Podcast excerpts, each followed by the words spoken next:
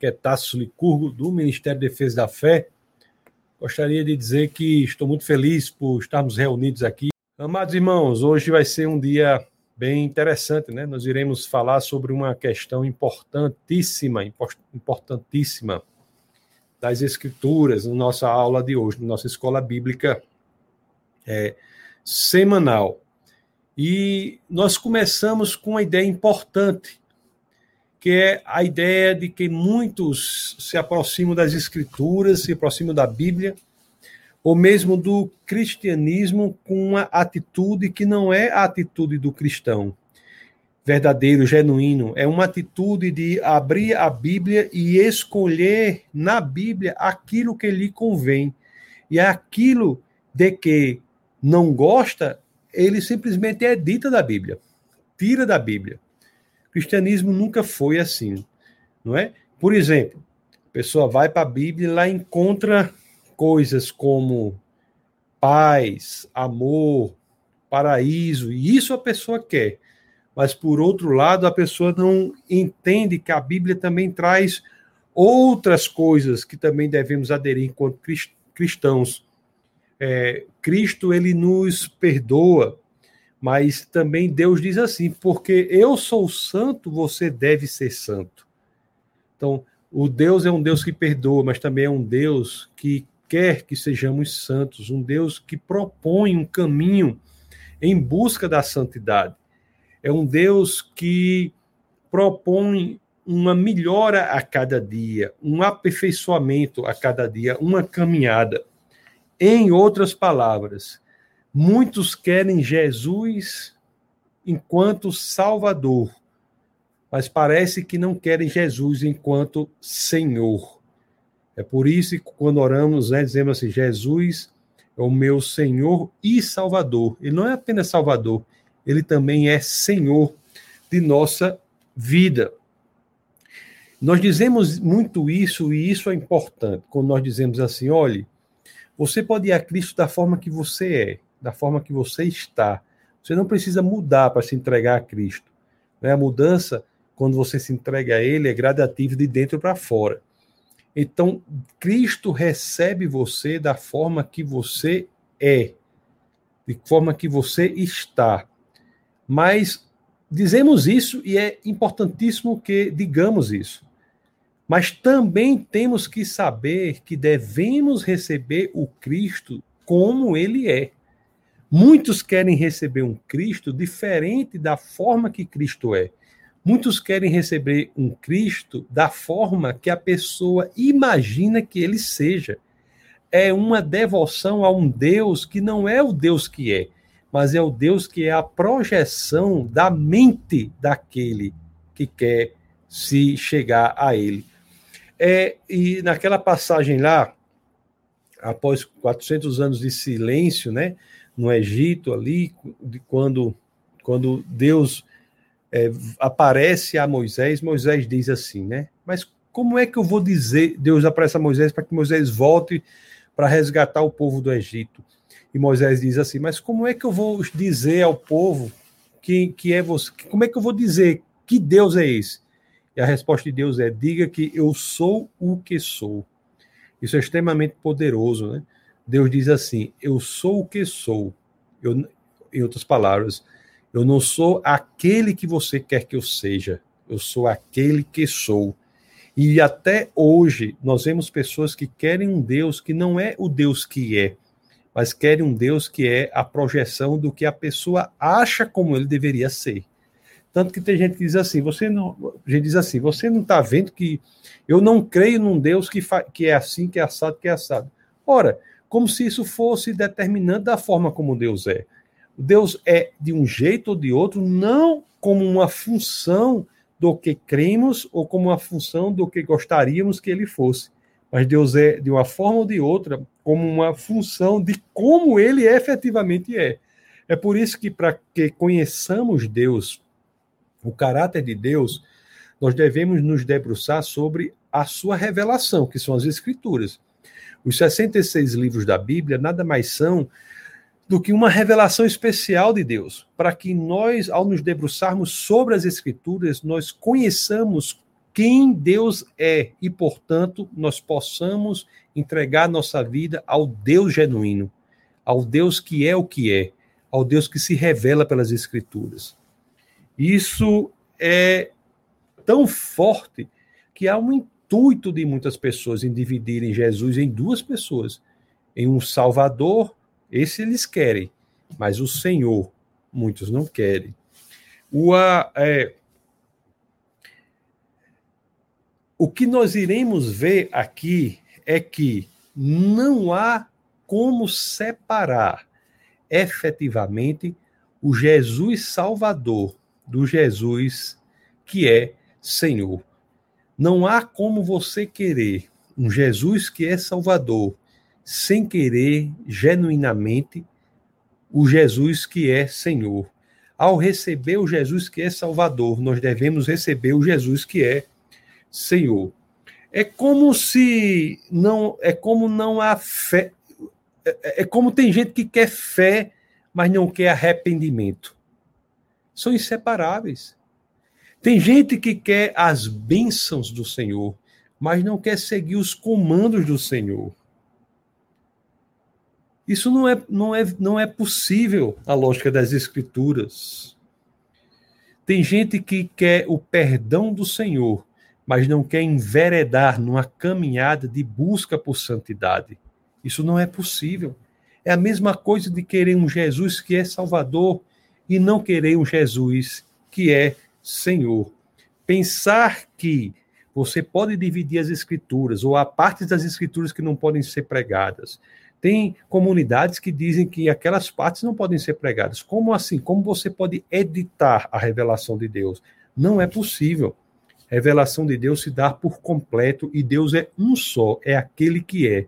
E a, quando nós queremos o Salvador, devemos também querer o Senhor. Não podemos aceitar o perdão de Deus e resistir aos seus mandamentos. Não podemos fazer isso. O pacote é completo. E o que é mais interessante é que muitos não entendem ou, ou muitos perdem de perspectiva que a maravilha que Deus tem a nos oferecer também é decorrente do fato de ele ser Senhor. O senhorio de Cristo nos salva. O senhorio de Cristo é um pressuposto do fato de ele ter a capacidade de ser a libertação da, da escravidão do pecado. Então, nós iremos estudar essa ligação aqui. A ideia de que Jesus, teologicamente falando, não pode ser seu salvador se ele não tiver espaço para ser o seu Senhor.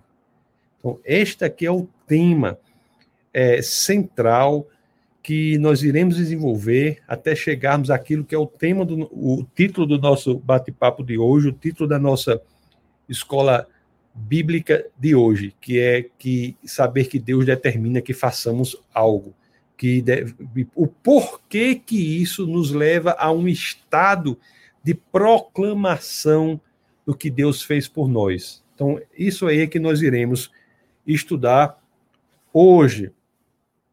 O, para estudar isso, nós iremos falar de quatro coisas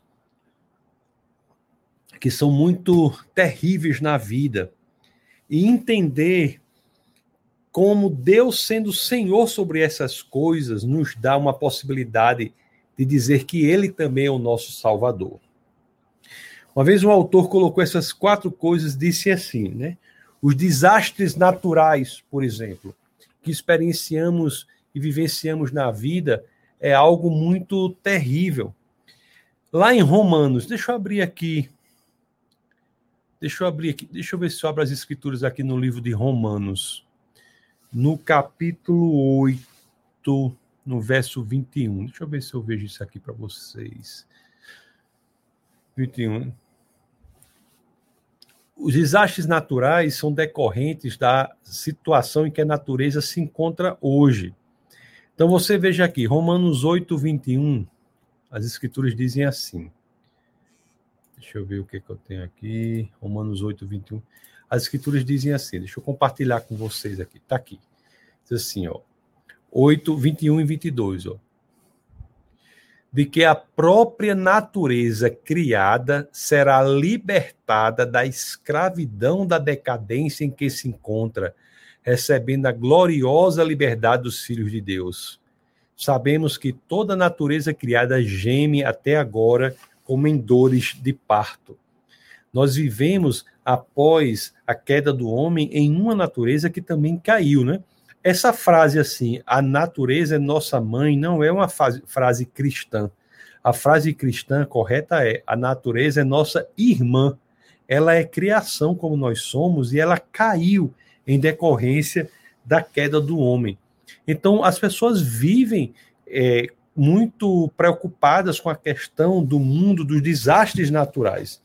É, eu morei um tempo no chamado Corredor dos Tornados, né? Eu e minha família moramos no Corredor dos Tornados, no centro lá de Oklahoma, e vemos como os tornados, os terremotos, ou em outros lugares, os maremotos, os tsunamis, esses desastres naturais são muito perversos. Então, essa, esse é um elemento do mundo que ataca a humanidade, do mundo caído que ataca a humanidade. Nós temos também um outro, um segundo elemento que eu quero trazer aqui, que é o elemento da maldade humana. Nós temos homens que agem com maldade grande, uma maldade muito perversa, de, de, de ataques terroristas, que de violências é, sem fundamento, de, sem, sem nenhum tipo de justificativa. Este é um outro fato muito grave contra a humanidade.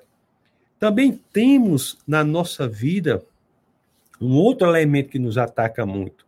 Não só os desastres humanos, mas a violência decorrente da maldade humana e também a doença, não é? Vivemos atualmente no estado de pandemia, né, em que nós temos que combater uma doença decorrente de um vírus novo, ou mesmo o câncer, ou outras doenças tantas, são elementos que atacam a humanidade. Os, os, o, as pessoas são tantas cardiopatas, tantas convivem com doenças tão perversas, e isso é um elemento terrível que ataca a humanidade. Agora, outro elemento que ataca a humanidade, independente dos desastres naturais, da violência decorrente da maldade humana, das doenças, é a própria morte. A morte é algo que está olhando para a humanidade, a humanidade se apavora diante dela. A perspectiva por exemplo, da possibilidade da morte em decorrência dessa pandemia, tem levado pessoas a um estado de psicoterror, de terror profundo, depressão profunda, com medo de exposição. Por quê? Porque tem medo da morte. Então, esses quatro elementos têm atacado a humanidade no transcorrer da história e em todas as culturas. É um elemento transcultural, um elemento atemporal, são elementos que atacam a humanidade ferozmente. Desastres naturais, como é, nós vimos, nós temos os desastres naturais, a maldade humana, as doenças e a própria morte. E diante disso, é que você começa a entender que pode aparecer no coração de todos uma busca por algo ou alguém que possa nos libertar desses quatro elementos terríveis que acometem a história da humanidade. A busca por um libertador, por um salvador. Mas agora temos imediatamente que entender agora que para que alguém possa se qualificar como genuinamente salvador do homem ou libertador do homem de uma situação de tamanha de tamanho sofrimento, só pode ser alguém que tenha poder sobre essas coisas. Então, a partir daí, nós já começamos a correlacionar a necessidade de alguém que seja senhor para que também seja libertador. Quem é este que pode subjulgar todos os elementos de ataque da humanidade para se qualificar como libertador do próprio homem? Quem é essa pessoa? Quem é a pessoa que se qualifica como Senhor sobre os desastres naturais, Senhor sobre as doenças, Senhor sobre a maldade humana, Senhor sobre a própria morte. Quem é este alguém que é capaz de nos tirar da dimensão da escuridão da existência e nos levar à luz, sendo Senhor sobre esses quatro elementos? Esta pessoa só pode ser uma na história da humanidade Jesus Cristo, Jesus de Nazaré, aquele que as biografias escritas sobre ele, Mateus, Marcos, Lucas e João, muitas e muitas vezes descrevem como alguém que tem senhorio sobre esses quatro elementos que acometem a humanidade.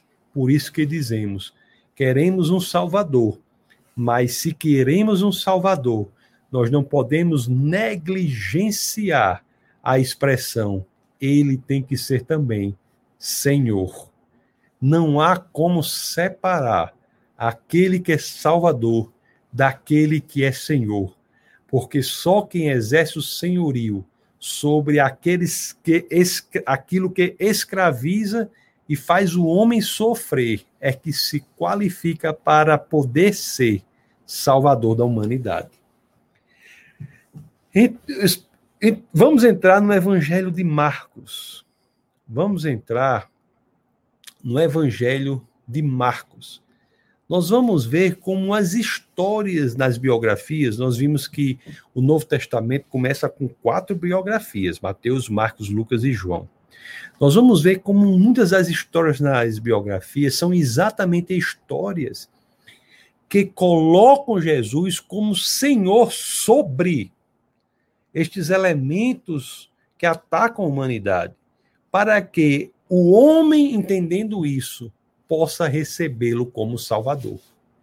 Só alguém que é Senhor sobre estes elementos que atacam a humanidade se qualifica para que possa nos libertar da escuridão da alma.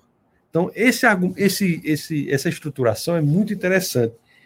E o argumento que Marcos traz, nós vemos, iremos ver que traz exatamente isso. O Evangelho de Marcos, ele vai nos mostrar que Jesus é Senhor e por ser Senhor é que ele se qualifica como Salvador. É por ser Senhor que podemos confiar nele como Salvador da nossa alma. O, é, é a descoberta das dimensões de autoridade de Jesus sobre o mundo que devem fazer com que possamos abrir o nosso coração para que ele nos liberte das garras que nos aprisionam contra estes mesmos elementos. Meus amados irmãos, eu vou levá-los agora, eu quero que nós pensemos naquela, naquele momento em que o Evangelho de Marcos ele fala sobre a travessia lá num barco. Está lá em Evangelho de Marcos, lá no capítulo 4. Deixa eu ver aqui. O ele Jesus diz assim para os seus discípulos: "Vão aí no mar, vão aí no barco e, e eles vão, Jesus, e quando estão lá na metade né, do lago, começa uma grande tempestade. Uma grande tempestade. É? Nós falamos aqui de discípulos que eram acostumados a navegar, eles sabiam que ali tinha tempestades, mas essa tempestade deve ter sido maior do que todas as que eles já tinham visto. E eles ficaram diante daquela tempestade, que é um desastre natural, que é comparável a um desastre natural, um desses elementos que atacam a humanidade. Eles ficaram absolutamente aterrorizados. Abra aí no Evangelho de Marcos. Vamos abrir no Evangelho de Marcos, no capítulo 4, no verso 38. Marcos, capítulo 4, no verso 38.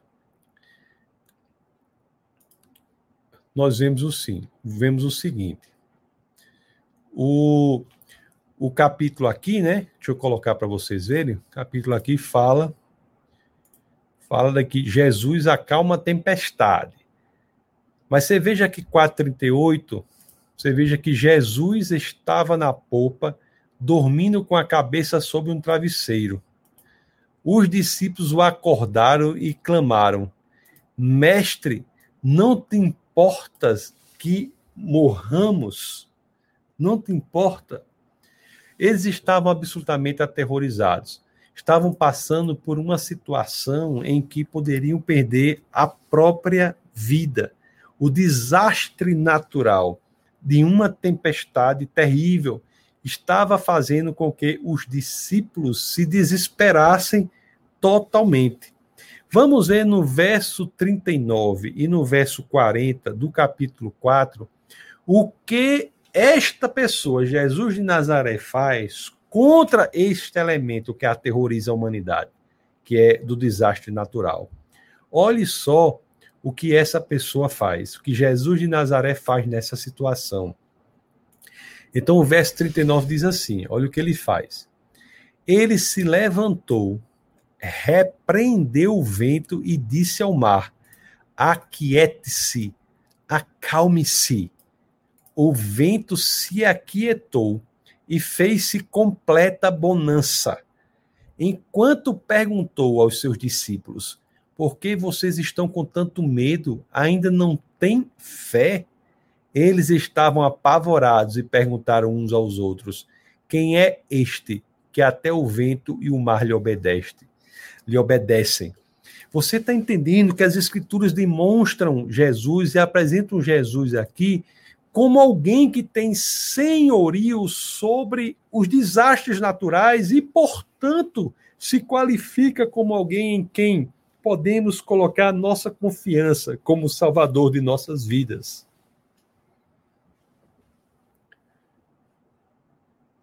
E a maldade humana, um outro elemento que falamos que é tão terrível contra a humanidade, ocorre um exemplo logo ali, quando, quando eles estão do outro lado do lago. Vamos aqui para o capítulo 5. Capítulo 5. Então, essa, no, no lago, na travessia, houve o exemplo do senhorio de Jesus sobre os desastres naturais. Mas quando vemos aqui no capítulo 5 do Evangelho de Marcos, de São Marcos, nós já vemos assim, ó, já está aqui, ó, já temos aqui, ó. Eles atravessaram o mar, não é? E foram para a região dos Gerasenos. O, o que o Mar da Galileia, que na realidade é um, é um grande lago, eles atravessaram o mar e foram para a região, região dos Gerasenos. Olhe só o que já aparece aqui no verso 2, um outro elemento que é correlacionado com aquele segundo elemento que ataca a humanidade. O primeiro, Jesus se mostra como Senhor sobre os desastres naturais. E aqui no verso 2, ele se mostrará como Senhor sobre a maldade humana. Olha o que acontece logo aqui no verso 2. Quando Jesus desembarcou, um, do, um homem com um espírito imundo veio dos sepulcros ao seu encontro. Olha aqui. Logo depois lá do, do, da passagem do lago, ele se encontra com um homem que está fora de si. É uma expressão genuína da maldade humana, está fora de si. Assim como tantos fazem violências terríveis quando estão fora de si. Olha o que o verso 5 diz aqui, Marcos 5, 5. Olha só como ele andava. Noite e dia ele andava gritando e cortando-se com pedras entre os sepulcros e nas colinas. era um homem extremamente perigoso, extremamente perigoso, não é? E o, o, verso 4 aqui, vamos ler o verso 4. Pois muitas vezes lhe haviam sido acorrentados pés e mãos, mas ele arrebentava as correntes e quebrara os ferros dos seus pés. Ninguém era suficientemente forte para dominá-lo. Então veja como esse homem era era extremamente perigoso, não é? Era dominado por espíritos maus, né? Nós sabemos que a Bíblia nos fala que espíritos maus que podem influenciar as pessoas a atos terríveis de violência, e aquele homem era uma representação deste elemento. Mas o, nem toda pessoa violenta é fruto né, dessa ação, mas há muitas dessas ações que geram nas pessoas atitudes extremamente violentas. E nós sabemos que o inimigo das nossas almas, ele tem uma especialidade. Eu sabemos porque a Bíblia nos diz isso. Lá no, em João, no capítulo 10, no verso 10, por que, que eu estou dizendo que isso é fruto é, do inimigo de nossas almas? Porque eu sei qual é a especialidade do inimigo das nossas almas. E eu sei qual é a especialidade do inimigo das nossas almas, porque as escrituras nos dizem qual é. Lá em João, no capítulo 10, no verso 10, as escrituras nos dizem assim, ó: O ladrão vem apenas para roubar, matar e destruir.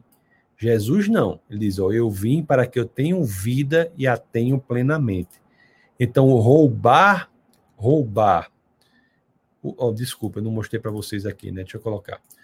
O ladrão vem vem apenas para roubar, matar e destruir. Jesus ele vem para que tenhamos vida e a tenhamos plenamente, em abundância.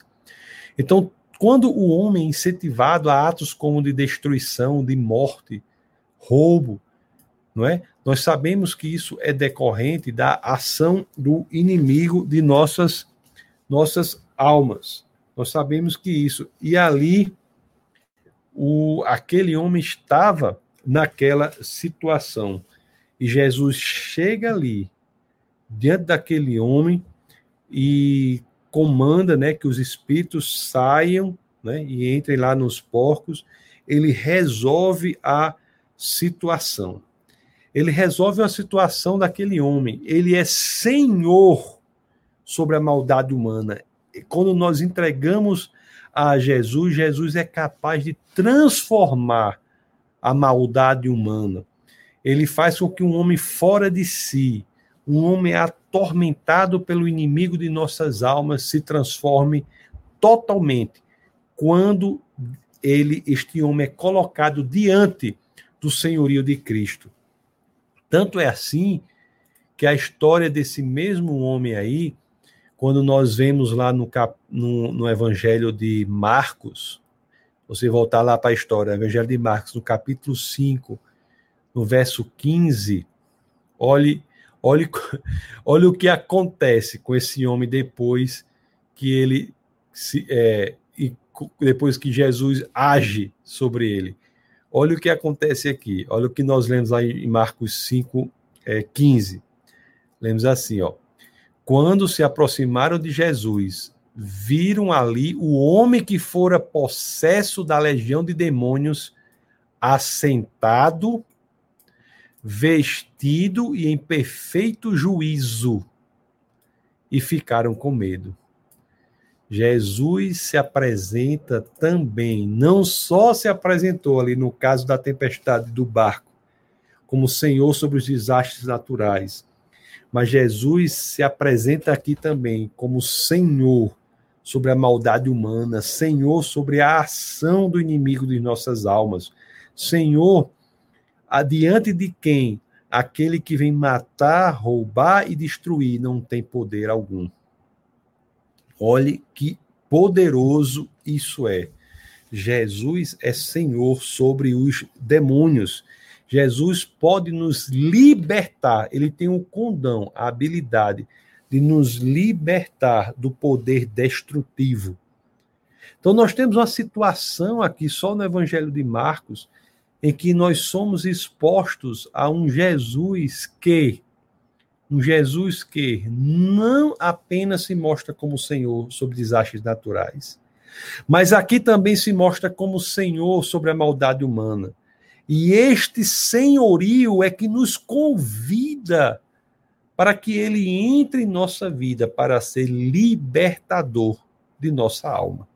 Entenda que não há como separar o Jesus que é Senhor do Jesus que é Salvador. Nosso bate-papo de hoje nós começamos assim. Muitos querem o Jesus que é Salvador, sem querer o Jesus que é Senhor. E eu, nós, nós já vimos que isso não é possível, porque é o senhorio de Jesus que o qualifica para ser o nosso Salvador. É como querer perdão sem se arrepender. É você não pode não pode separar aquilo que é um só. E vimos aqui que dos quatro elementos que vimos até agora, não é? Que os desastres naturais, a maldade humana, as doenças e a própria morte Jesus, até agora no nosso bate-papo, já se mostra no Evangelho de Marcos como aquele que tem senhorio sobre os dois primeiros. Mas vamos ver o que acontece depois, ainda no capítulo 5 do Evangelho de Marcos. Se você aí na sua Bíblia, se você for um pouco mais para baixo aí na sua Bíblia, no capítulo, capítulo 5, e se você for lá para o verso Vá lá para o verso 21. Qual é o título que tem aí? Qual é o título que tem aí no verso 21? Olha só o que nós lemos: o poder de Jesus sobre a doença e a morte. Os outros dois elementos de que falamos, que são terríveis contra a humanidade, e que Jesus vai se apresentar aqui com poder também sobre esses elementos, se qualificando para que seja salvador de nossa alma. Vamos ver aqui, meus queridos, o verso 24 e o verso 25. Porque fala aqui da o, Jesus, vamos contextualizar. Jesus quando chega ali, ele tem uma multidão que o está esperando, não é? E tem uma pessoa que está ali que sofre durante muito e muito tempo de uma doença. É o verso 24. Vamos ler o verso 24, vocês vão entender. Olha o que o verso 24 diz aqui, Marcos 5, 24. Jesus foi com ele. Né? Uma grande multidão o seguia e o comprimia. E estava ali certa mulher que havia 12 anos vinha sofrendo de hemorragia. 12 anos é, sofrendo de hemorragia.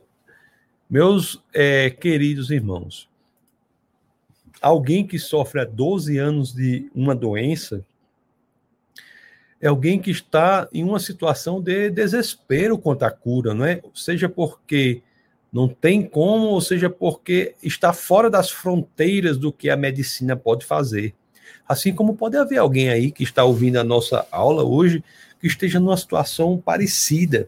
Mas nós temos que saber que Jesus é Senhor sobre as doenças, mesmo quando a medicina nada, nada sabe o que fazer a respeito delas. Jesus não apenas é Senhor sobre desastres naturais, Jesus não apenas é Senhor sobre os inimigos da nossa alma, a maldade humana, mas também é Senhor sobre a doença. Senhor sobre a doença.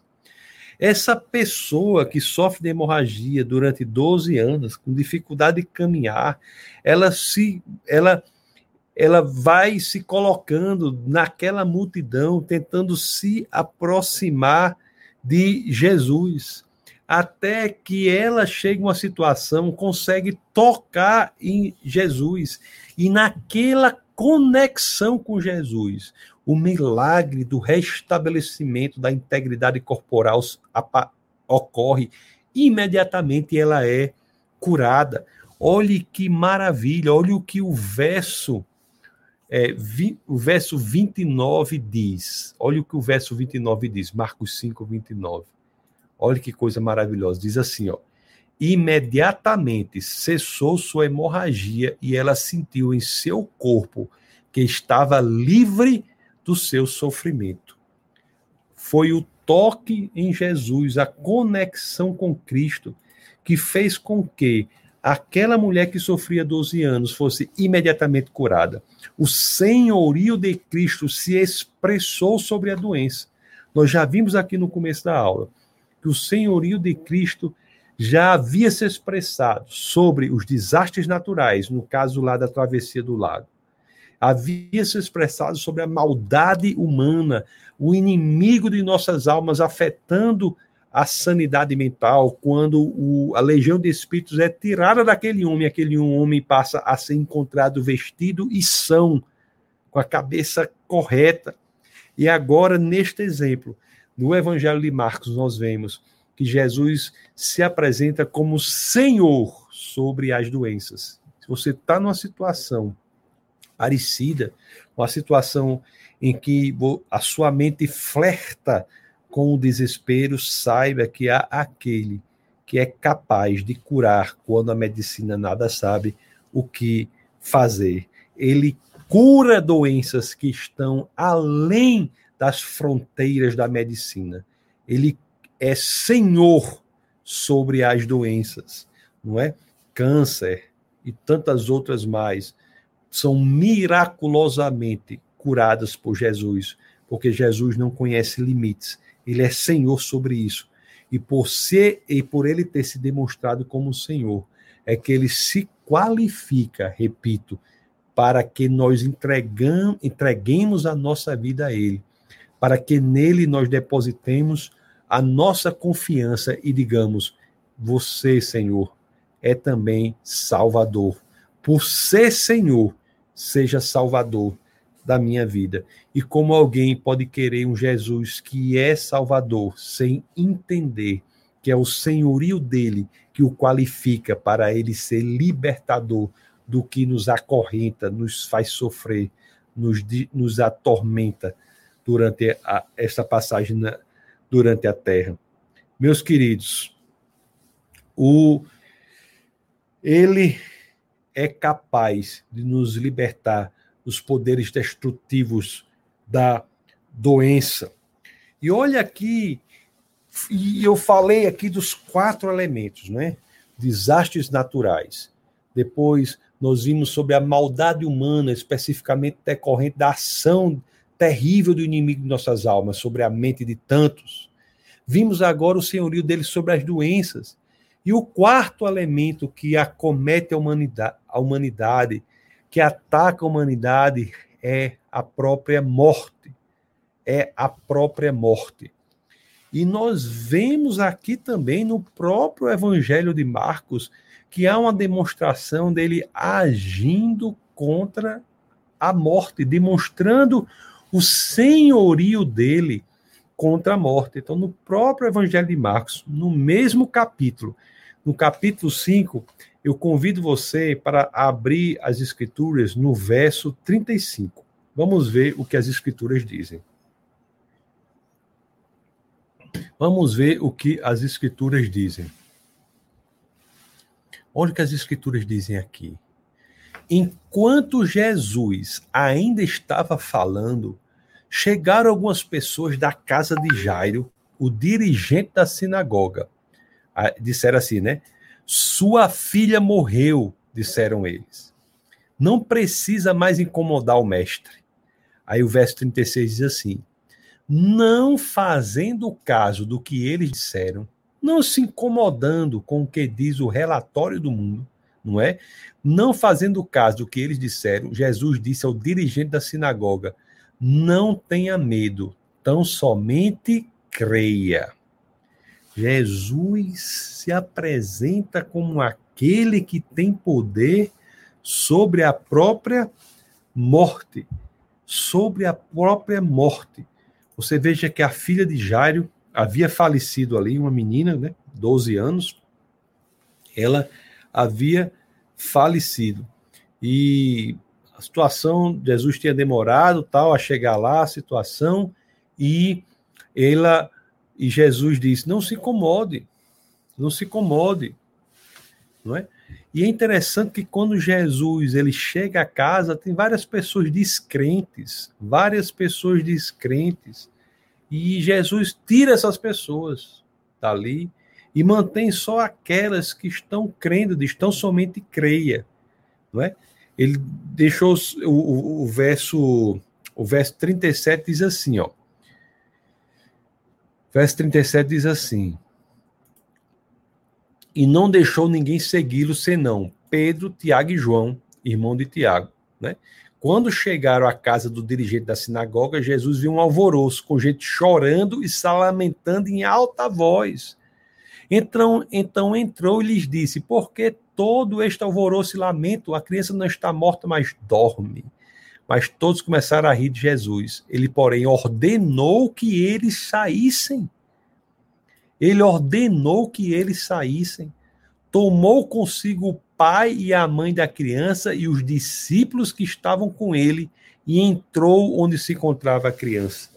Então Jesus pede para todos saírem, todos os descrentes que não estão crendo no senhorio de Jesus sobre o mundo, não apenas sobre os desastres naturais, não apenas sobre o inimigo de nossas almas, a maldade humana, não apenas sobre a doença, mas também sobre a própria morte. Ele diz: saiam. E as escrituras nos falam que Jesus manteve ali com ele apenas Pedro, Tiago e João. Manteve com ele o pai e a mãe da criança.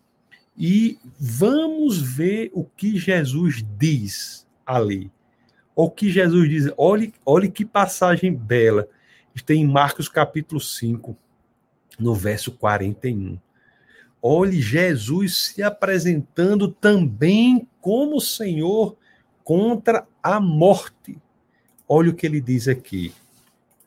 Tomou pela mão e lhe disse: Talita cumi, que significa: Menina, eu lhe ordeno, levante-se. Levante-se. Diante da ordem de Jesus de Nazaré, o Senhor sobre as, todas as coisas, nem a morte subsiste, nem a morte resiste ao senhorio de Jesus. Porque dentro daquela filha de Jairo morta ali com 12 anos, né? Jesus diz: levante-se, eu ordeno, levante-se e olhe o que acontece aqui diante dos olhos das pessoas que creram. O verso 42 nos diz: imediatamente a menina, que tinha 12 anos de idade, levantou-se e começou a andar isso os deixou atônitos. Atônitos. O senhorio de Jesus sobre a própria morte é o que o qualifica para que entreguemos a Ele a confiança da nossa vida e Ele se torne o nosso libertador. Não, nós não podemos entregar o Senhor, o, a nossa confiança senão aquele que é Senhor sobre todas as coisas. Não há Salvador que não é Senhor. Por isso que Jesus é o nosso Senhor e Salvador. E eu digo nesta ordem, eu sempre oro assim, né? No nome do nosso Senhor e Salvador, Jesus.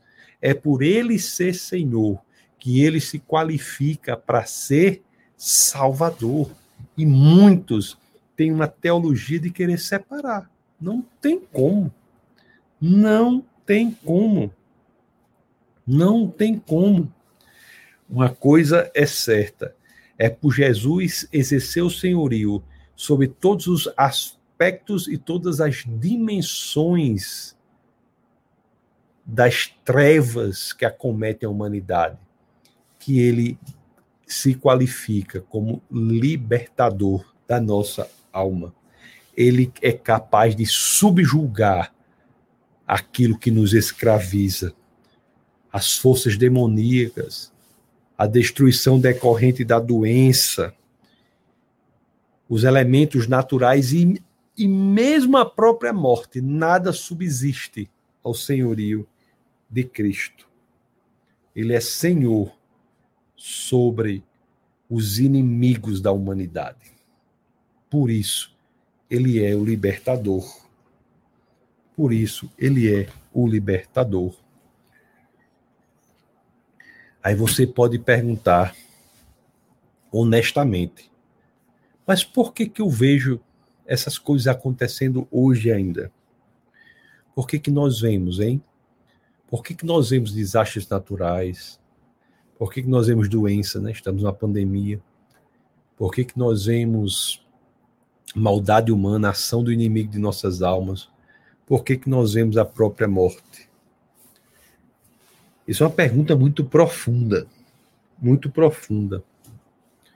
Eu não estou dizendo que eu, por exemplo, tenho experiências em mim e na minha família e eu, em tantos outros, no meu exercício enquanto pastor, que eu conheço tantos que tiveram experiências profundas de Jesus, curando não só o corpo, mas também a alma, dando livramentos, etc, etc mas sabemos que no mundo ainda há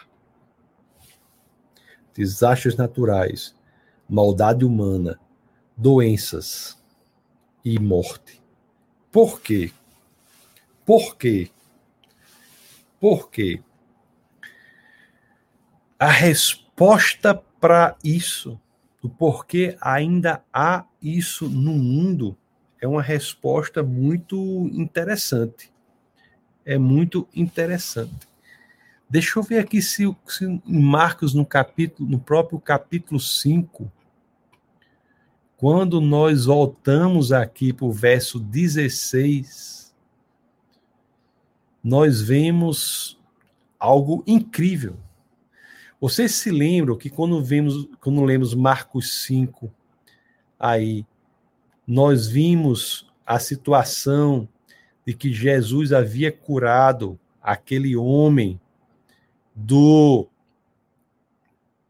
da influência do inimigo de nossas almas. Mas o que foi que aconteceu ali?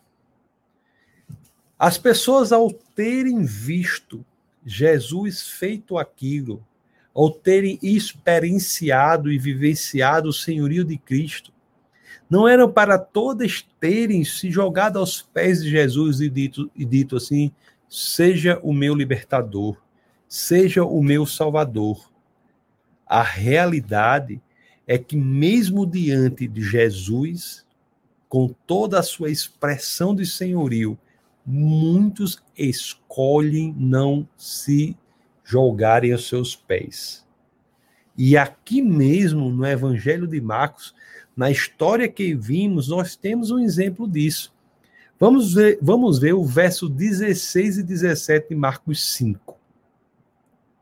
Vamos ver o que a multidão fez quando presenciou Jesus tendo libertado aquele homem demoniado.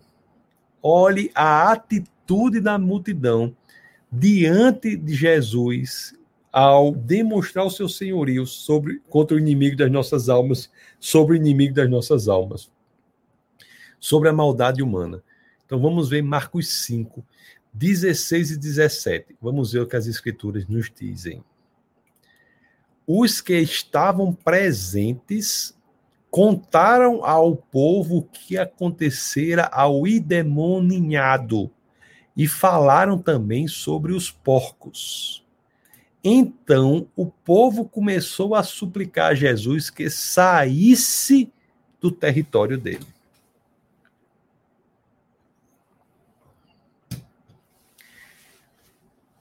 Diante de uma expressão impressionante do senhorio de Cristo contra aquilo que nos escraviza, o foco das pessoas estava no natural e a súplica era para que Jesus saísse. Não é incrível isso? Não é impressionante isso? Quantos, não é?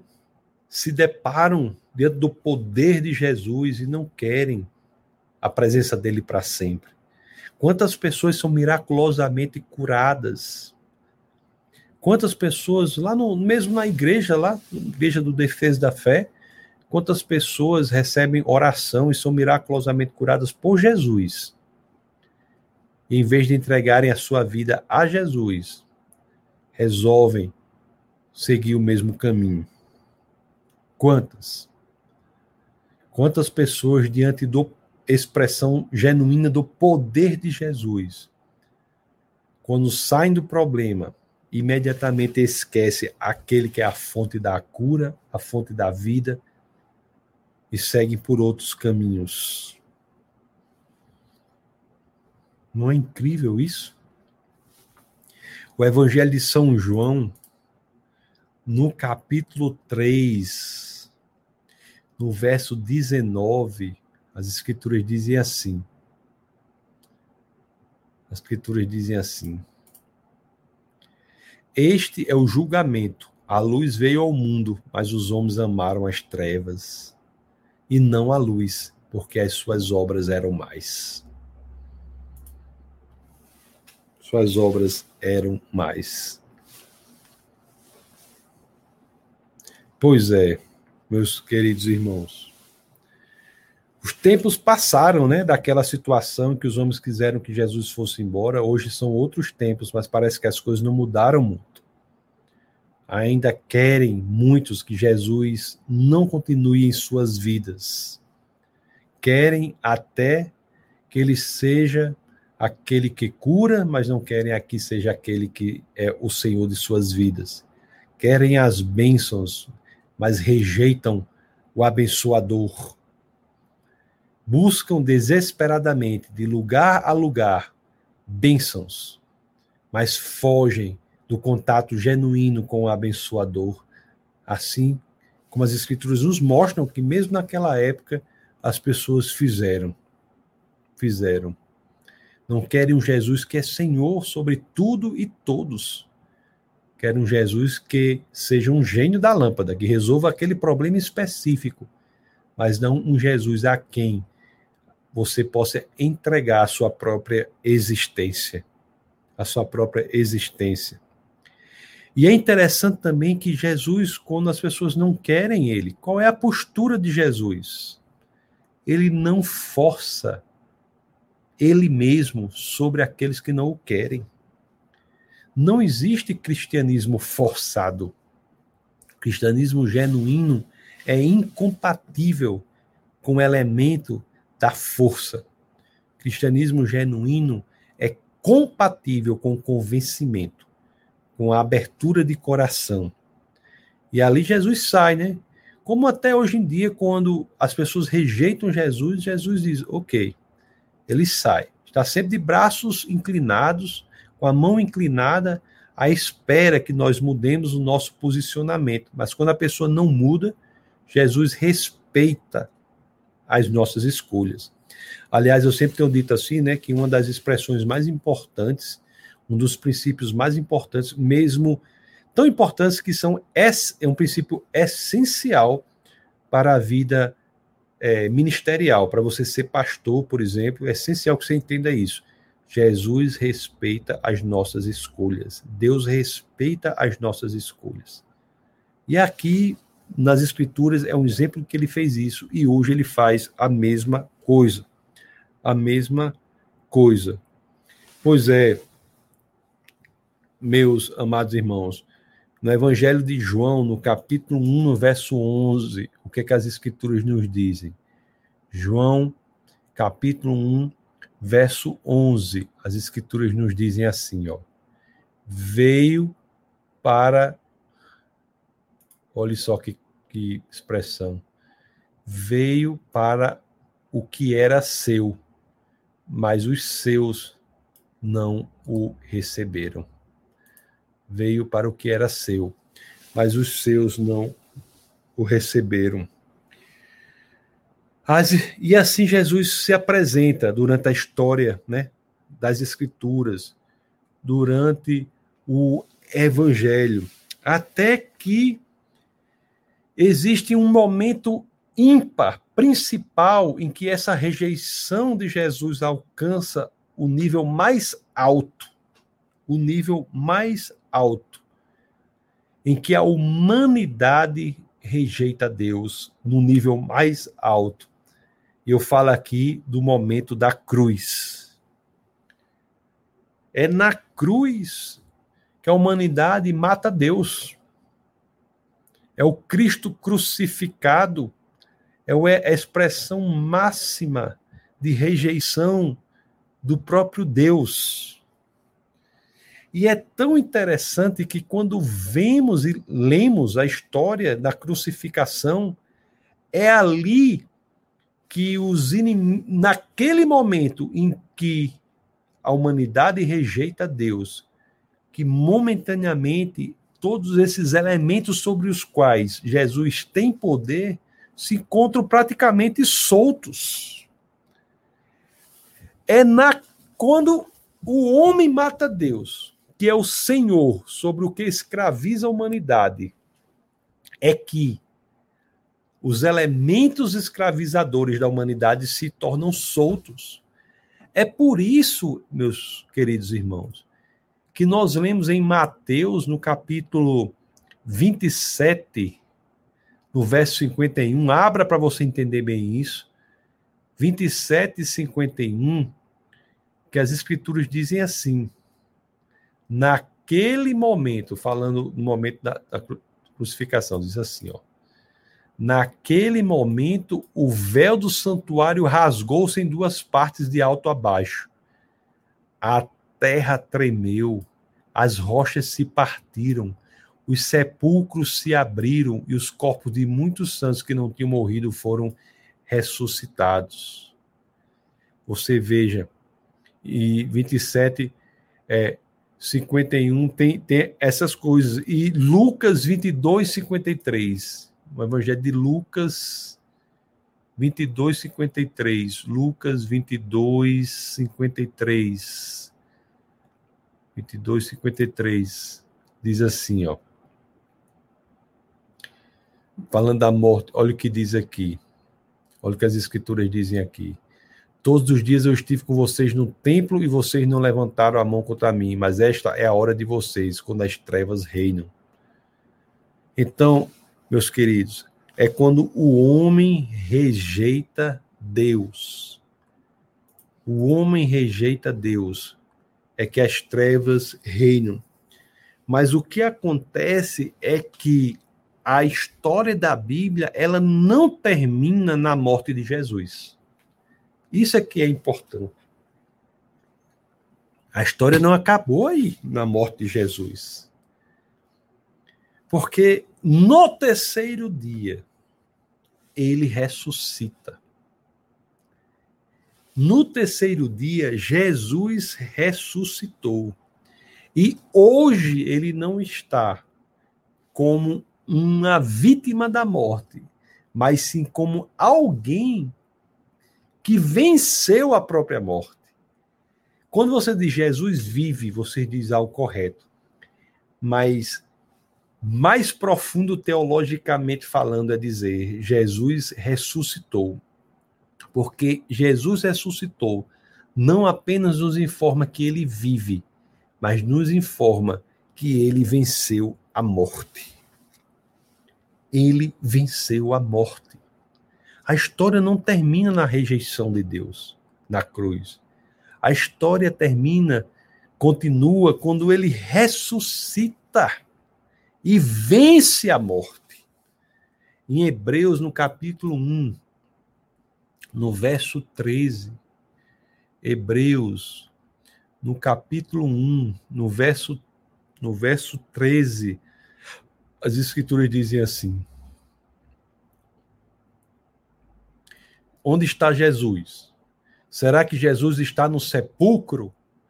Não. Onde está Jesus? Hebreus 1,13 diz assim: Ao, a qual dos anjos Deus alguma vez disse: Senta-me à minha direita, até que eu faça dos teus inimigos um estrado para os teus pés?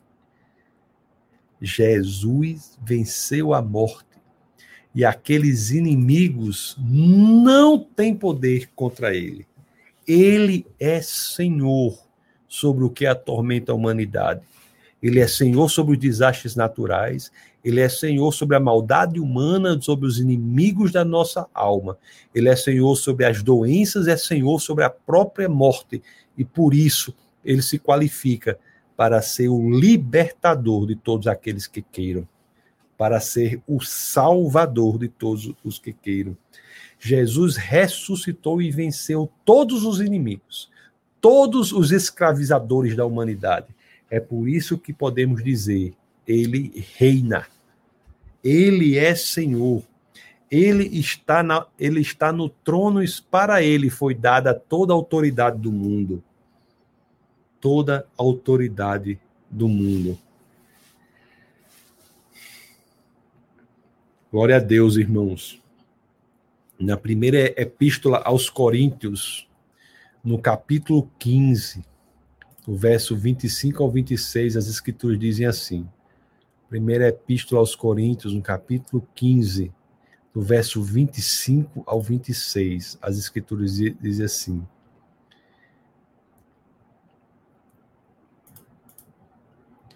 Pois é necessário que ele reine até que todos os seus inimigos sejam postos debaixo de seus pés.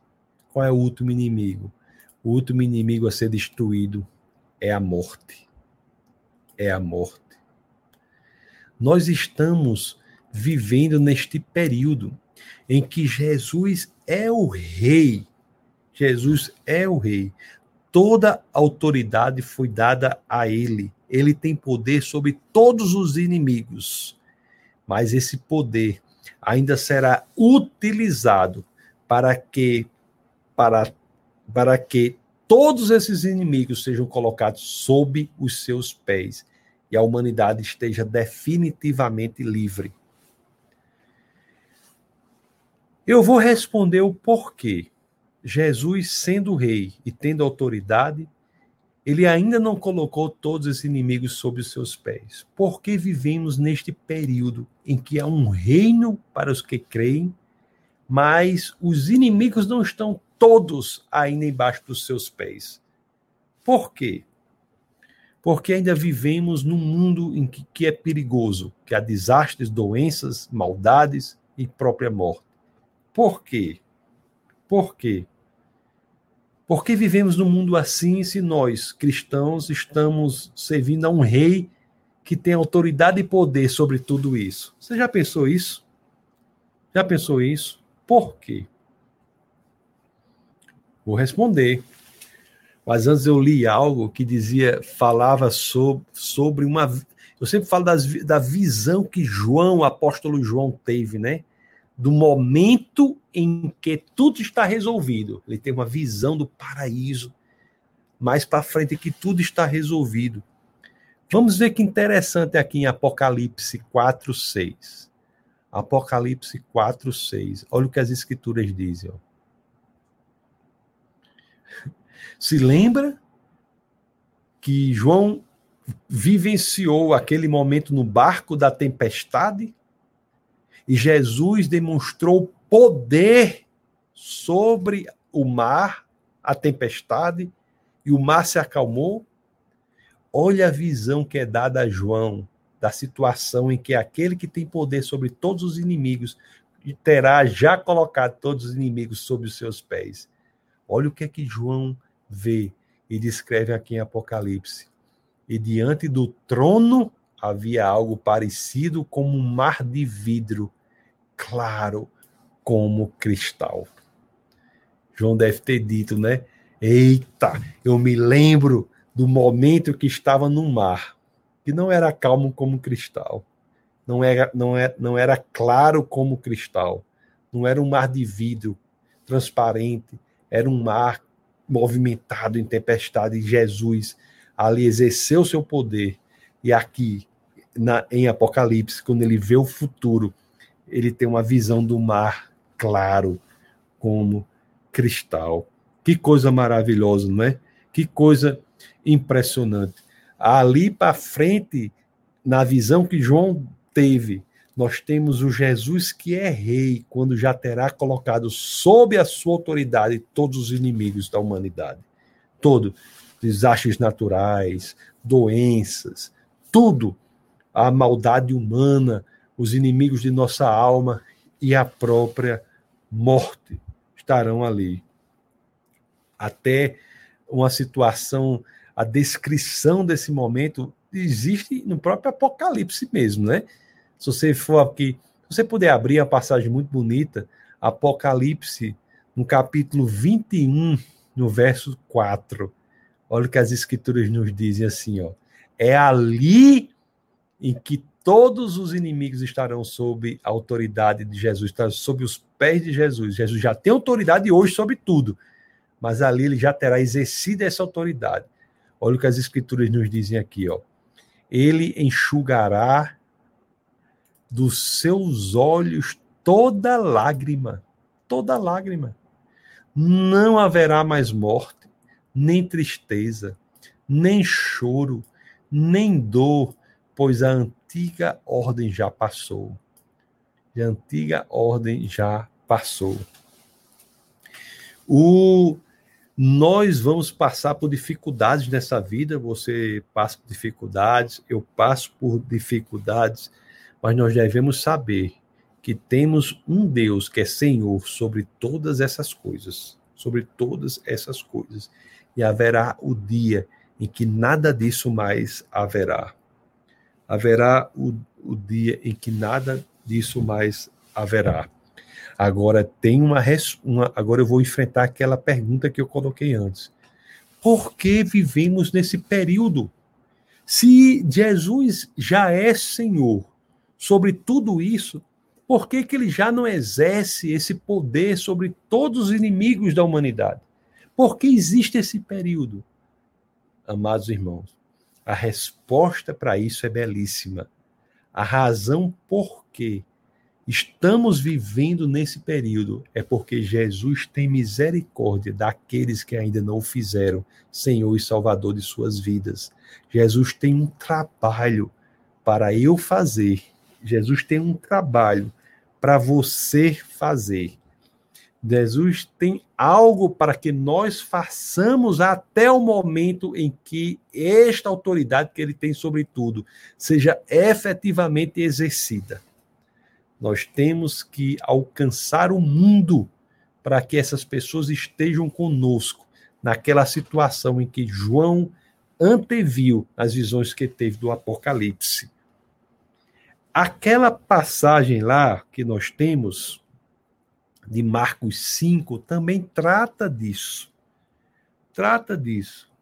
Se lembra que estava falando do homem que estava endemoniado e Jesus curou? Esse homem queria ir com Jesus. Esse homem ficou tão impressionado por ter sido curado que ele queria estar perto de Jesus. E você sabe o que foi que Jesus fez? Vamos, você está lembrado dessa passagem? Vamos abrir no Evangelho de Marcos aí, no capítulo 5. Vamos lá. Vamos abrir no Evangelho de Marcos, no capítulo 5, no verso 19. Eu vou ler. Vou ler o 18. Talvez se você não ainda não viu essa passagem, você ficar impressionado. Olha o que os escrituras dizem aqui para aquele homem. Diz assim, ó. Quando Jesus estava entrando no barco, o homem que estivera endemoniado suplicava-lhe que o deixasse ir com ele. O homem endemoniado havia sido curado e suplicava para que Jesus deixasse ir com ele. Mas o que Jesus diz para esse homem? Jesus não o permitiu, mas disse: vá para casa, para sua família. E não só isso. Vá para casa, para sua família e anuncie-lhes quanto o Senhor fez por você e como teve misericórdia de você. Amados irmãos, isso é a chave para nós entendermos o momento em que vivemos. Essa é a chave. Não sejamos tolos. Nós estamos no momento em que temos que ir ao mundo e anunciar o que Jesus fez por nós, anunciar a misericórdia dele. Este tempo entre o fato que Jesus, a ele foi dado todo o poder, mas ele ainda não exerceu, é o tempo em que ainda é possível que nós possamos anunciar a grandiosidade da misericórdia do Senhor, anunciar o nosso testemunho, falar de Jesus para que mais e mais pessoas possam experimentar isso que experimentamos. Se ele já tivesse exercido o poder dele sobre o mal do mundo, aqueles que não já tiveram entregado a sua vida ao Senhor seriam automaticamente atingidos pela destruição do mal. Se Jesus destrói o mal e a pessoa não está em Cristo, a pessoa será destruída. Aí jaz a misericórdia de Jesus em sua paciência. A misericórdia de Jesus em sua paciência. Um Jesus, conforme eu disse, que não força ele mesmo sobre ninguém, um Jesus que não força ele mesmo sobre nenhuma cultura, mas um Jesus que diz assim: vá ao mundo e seja luz na escuridão. Eu espero que vocês tenham entendido isso. Aquele homem foi curado, queria ir para onde Jesus fosse, mas Jesus diz assim: volte, vá para sua família. Eu vou colocar ainda, ainda mais uma vez aqui para vocês. Viu? Marcos 5,19. Colocar mais uma vez para vocês aqui, porque esse é até o título né, desse nosso nossa aula de hoje. Vá para casa, para a sua família e anuncie-lhes quanto o Senhor fez por você. Será que nós estamos fazendo isso? E como teve misericórdia de você? Será que temos feito isso? Meus queridos. Aí a pessoa, eu sempre digo assim, né? Eu falo, o pessoal já sabe. O pessoal chega assim, pastor, eu não sei qual é o meu chamado. Aí eu digo, eu sei. Eu sei o chamado de todo mundo, né? Quem, quem já está comigo há algum tempo já sabe que eu, disse, que eu digo isso. O chamado de todo mundo. Pensa numa coisa que sei o chamado do povo. O seu chamado é anunciar o que o Senhor fez por você e como teve misericórdia de você. Anunciar ao mundo o que o Senhor fez por você e como teve misericórdia de você. E como anunciar isso? De várias formas. Vivendo, refletindo Cristo, não querendo ser como o sol que tem luz própria, mas querendo ser como a lua que reflete a luz do sol, que é Cristo. Quando as pessoas querem ter luz própria, isso é um grande problema. Então devemos querer refletir Cristo, para que mais e mais pessoas ter, possam ter acesso a essa luz libertadora que provém de alguém que tem poder sobre o que escraviza a humanidade. Ok, meus queridos? Se vocês entenderam ou não entenderam, coloque aí nos comentários. Já são 10 e 19 Deixa eu ler mais alguns comentários aqui. Deixa eu ver mais um, alguns comentários. Onde foi que eu parei dos comentários? Deixa eu ver aqui. Vão colocando aí, tá bom? Eu acho que Acho que eu tinha botado aqui a Soraya já, né? Dando shalom, shalom. O Marcos Antônio também, né? De São Bernardo do Campo. Eu, já, eu tinha falado também. Aí aqui tem o Luiz Pedro da Redinha, lá em Natal. Muito bem-vindo. A Ana de Fortaleza. A Soraya de São Bernardo do Campo. Que turma boa, né, pessoal? Sejam muito bem-vindos. É uma alegria essa aula aqui com vocês. Temos aqui a Luana lá da Zona Norte de Natal. Vocês querem montar, assim, assim também vocês querem criar uma, um núcleo, né, do Defesa da Fé na sua região, manda um WhatsApp aqui para o Defesa da Fé, que nós entraremos em contato, né? Pastor do Defesa da Fé entrará em contato com você. Nós temos aqui o Evandro, está lá em Limeira, em São Paulo. Né? Meu nome é Pastor Evandro Dias. Seja muito bem-vindo, Pastor Evandro. Uma alegria, viu? É Neidinha aqui, está aqui também. A Ilma está aqui, né? Nós temos aqui, ó, a Maria diz assim: Boa noite, pastor Graça e Paz, todos os meus irmãos. Sou de Campo Lindo Paulista, interior de São Paulo. Olha aí. Muito bem-vinda, viu? Seja muito bem-vinda. Muito bem-vinda. A Ilma. O Serrano teve algum problema aqui na.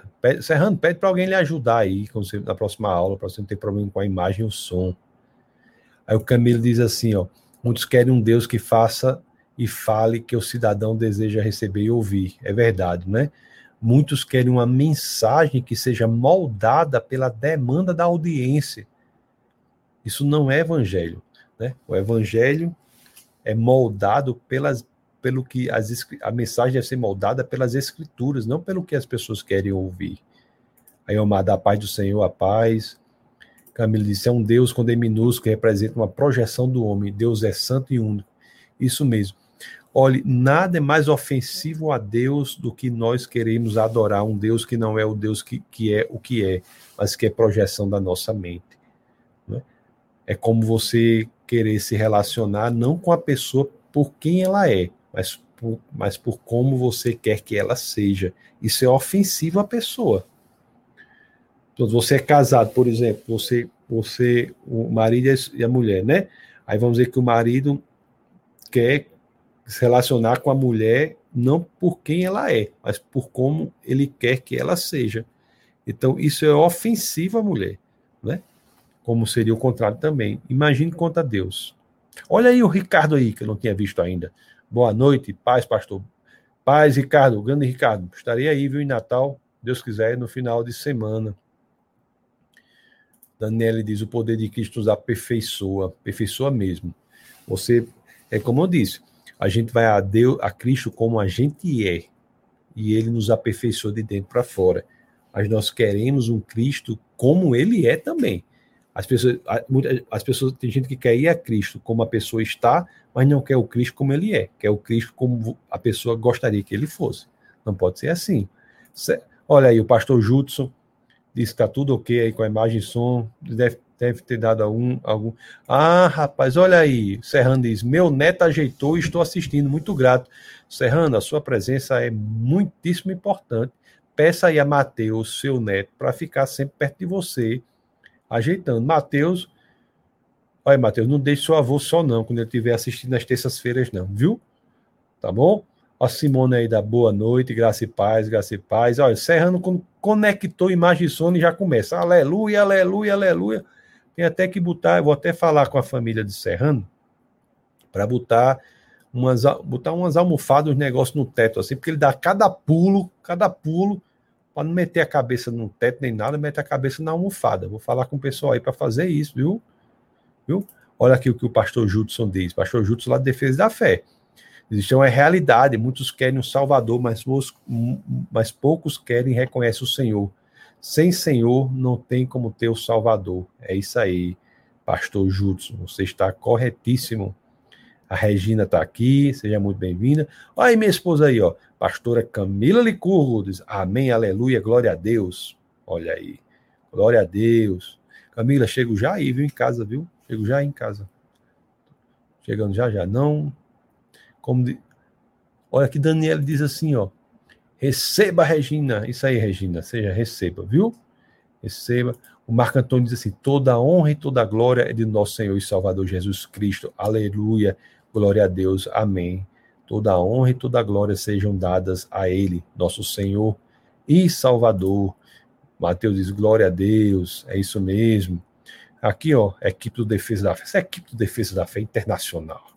Ele vai colocando os resumos, ó, Jesus é Senhor sobre o inimigo da humanidade, por isso ele é o libertador. Essa equipe é alto nível demais. Olha, o Gilson diz assim, ó, a teologia da graça livre é oposta à posição de salvação pelo senhorio. É, é essa graça universal, né, que o sem a, a, salvação se dá pelo que Cristo fez por nós, né? E ele e pelo que ele fez por nós, ele demonstrou o seu senhorio. Então não há como em querer um Jesus Salvador se ele não é Senhor. Então é sim, oposta sim. Olha, Mateus está dando. É, o Serrano está dando glória a Deus, eu não disse, ó, botou as almofadas aí, Serrano, para não. Ó, Maria Ângela Mendes Campolina diz assim: boa noite, pastor. Sempre agradecida por tudo. Deus é com o Senhor. Deus é muito bom, né? Deus é muito bom. Aí a pastora Camila faz: glória a Deus, glória a Deus. A Maria diz: Amém. Nosso redentor vive e reina para sempre. Aí Rafael diz: Parabéns, pastor. Excelente explicação. Deus é bom, né, amigo? As escrituras são muito impressionantes. A Dani, Dani, Jesus quer alcançar a todos. Amém, Dani. É verdade. Nós temos que ser instrumentos de Jesus para que mais e mais pessoas sejam alcançadas. Olha aí, Judas diz: Amém, poderoso. Olha aí o pastor Alexandre aí, também em defesa da fé. Glória a Deus, alto nível. Pastor José diz assim, ó, aula top, pastorzão, que venhamos anunciar o que Cristo fez em nossa vida. Aí, pastores Alexandre e Jutsu, estarei, né, final de semana, em Natal, encontrar com vocês aí, bater um papo aí. Vamos combinar. O Gildásio diz assim, estudo abençoado.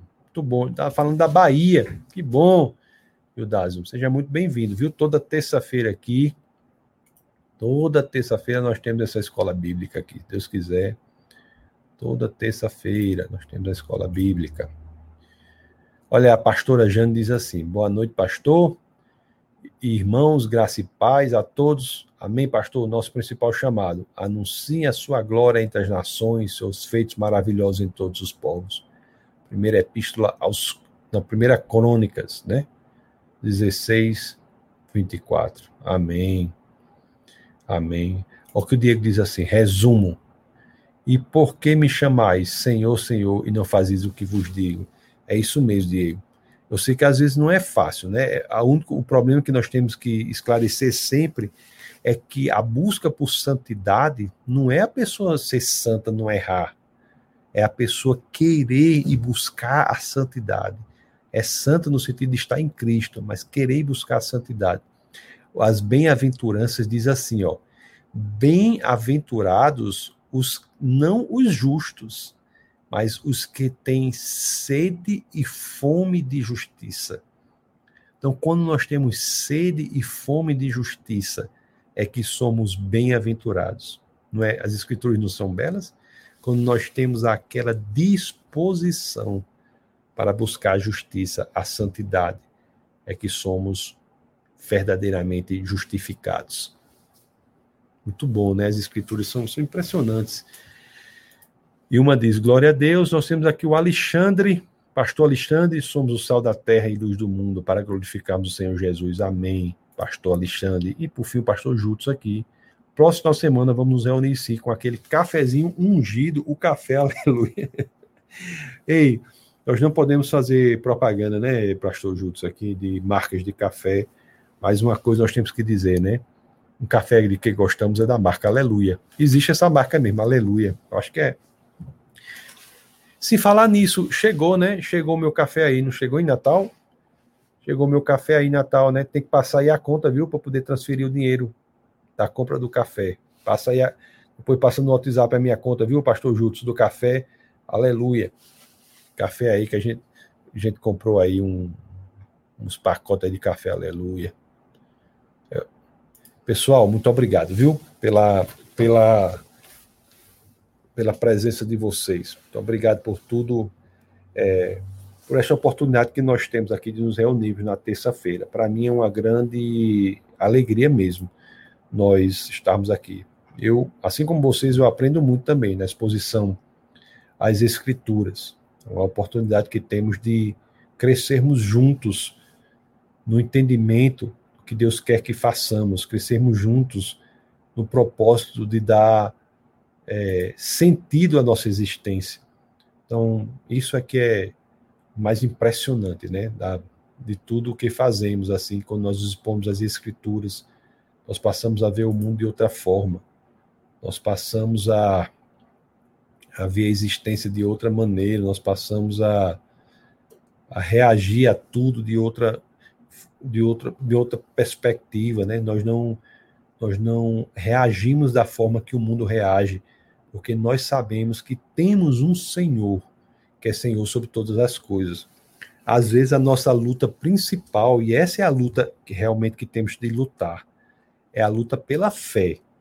Porque Jesus é Senhor sobre tudo. Se estamos nele, nós temos que ter a convicção do seu senhorio. Mas quando passamos por dificuldades, às vezes enfrentamos doenças, às vezes enfrentamos é, obstáculos, aí temos que ter cuidado para não enfraquecermos a nossa fé. Nós temos que guardar a fé, não é? Guardei a fé, lutei o bom combate. O bom combate é guardar a fé. Porque a fé, meus queridos, você imagina é como se fosse um cano assim. A fé não tem poder em si. A fé não tem poder nenhum. A fé é um cano que nos conecta ao poder de Deus. O poder provém de Deus. Ele é todo poderoso, é Jesus que é todo poderoso e a fé faz com que esse poder chegue até nós. Então, diante das dificuldades, nós temos que manter esse cano lá conectado ao Senhor, sabendo que Ele é Senhor sobre todas as coisas e, portanto, passaremos por tudo. Dificuldades existem, mas como diz a pastora Camila, né? O deserto existe, mas não é lugar de permanência, é lugar de passagem. Aquela geração morreu no deserto porque não confiou no Senhor no que o Senhor disse: vá à terra prometida. A geração não quis ir. Ela disse: é melhor que morramos no deserto. E Deus respeitou a escolha da gera, daquela geração do livro de Números. Então, deserto não é lugar de permanência, é lugar de passagem. E é lugar de passagem por quê? Porque sabemos que servimos a um Senhor que é que tem poder sobre todas as coisas, ok? Meus queridos, quinta-feira agora vai ter o webcast 9 horas da noite. Será um webcast muito bom, viu? Muito bom. Será com alguém que é doutor em, em, em design. Doutor em design. É o primeiro doutor em design em uma universidade pública. Já conversei com ele, vai dar tudo certo, viu? Vamos falar sobre sinais de inteligência. Então, 9 horas da noite, nosso webcast. O nome do webcast é, é Proibido Não Pensar. É proibido não pensar. Então você é nosso convidado, tá bom? Domingo agora, se Deus quiser, estarei pregando aí em Natal. Estou falando de Brasília agora, mas domingo estarei em Natal para pregar e me encontrar com os queridos irmãos da Igreja Defesa da Fé em Natal. Então estarei lá. E será uma alegria muito grande, né? Essa oportunidade de nós nos reunirmos aí. Tá bom? Então Deus abençoe a todos poderosamente, que possamos entender que temos um papel a ser realizado de fazer Jesus Cristo mais e mais conhecido. E, e é assim, e se, se conectem conosco e nunca se esqueçam, tá bom? Aqui no Defesa da Fé é proibido não pensar. Um abraço a todos e até a próxima.